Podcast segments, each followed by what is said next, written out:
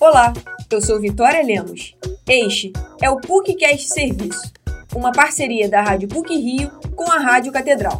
Hoje, o programa vai falar sobre etarismo. Você não tem mais idade para isso. Já está na hora de se aposentar, né? Olha que casal fofinho de idosos. Frases como essas são muito utilizadas para classificar as ações de uma pessoa única e exclusivamente pela idade.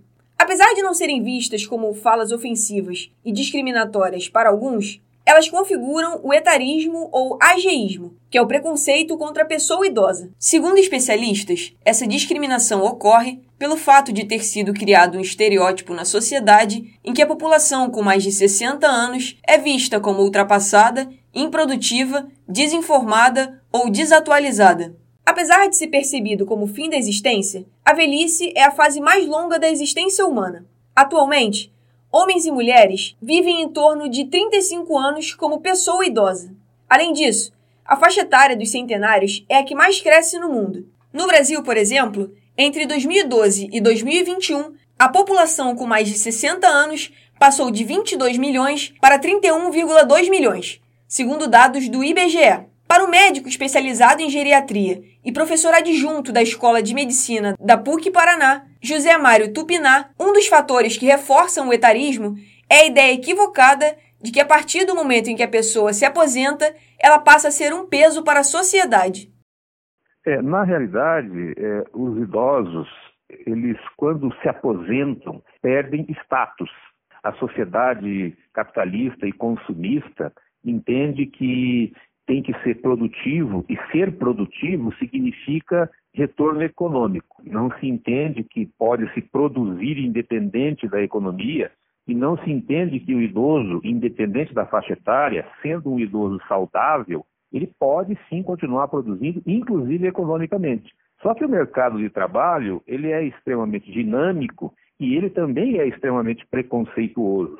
Além de tirar o sentimento de pertencimento, o etarismo prejudica a saúde física e mental das pessoas idosas.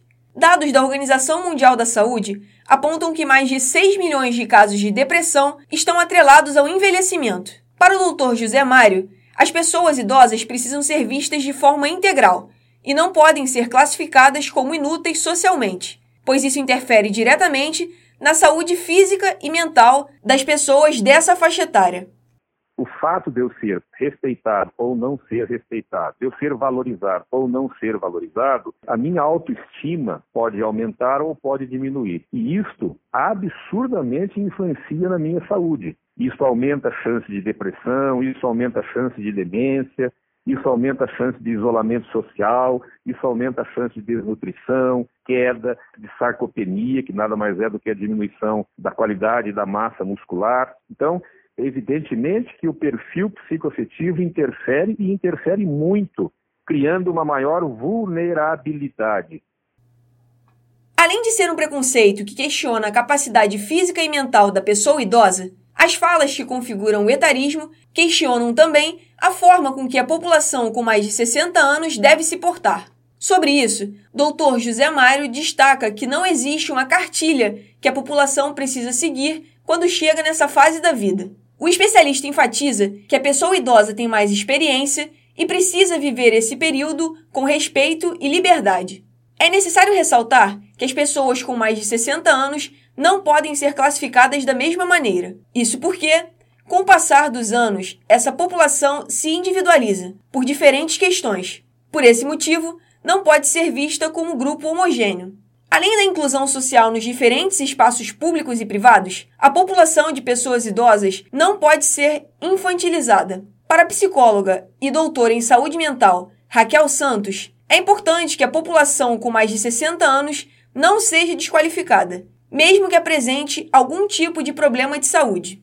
Então, eu acho que é evitar esse desempoderamento Evitar também a infantilização das pessoas, que é você falar com as pessoas como se elas fossem crianças. Ah, meu amorzinho, meu fofinho. E você, além disso, evitar também situações em que você trata a pessoa como se ela não estivesse ali que é muito comum também é, nos casos de pessoas idosas com é, é, doença de Alzheimer, por exemplo. Já que essa pessoa tem apresentado esquecimentos, Então eu vou começar a tratar essa pessoa como se ela não estivesse ali naquele espaço, né? Isso daí é algo que a gente deve evitar. É importante lembrar que os direitos das pessoas com mais de 60 anos são assegurados pela Lei 10.741, que diz no seu artigo 4 que nenhum idoso será objeto de qualquer tipo de negligência, discriminação, violência, crueldade ou opressão. Etarismo é crime.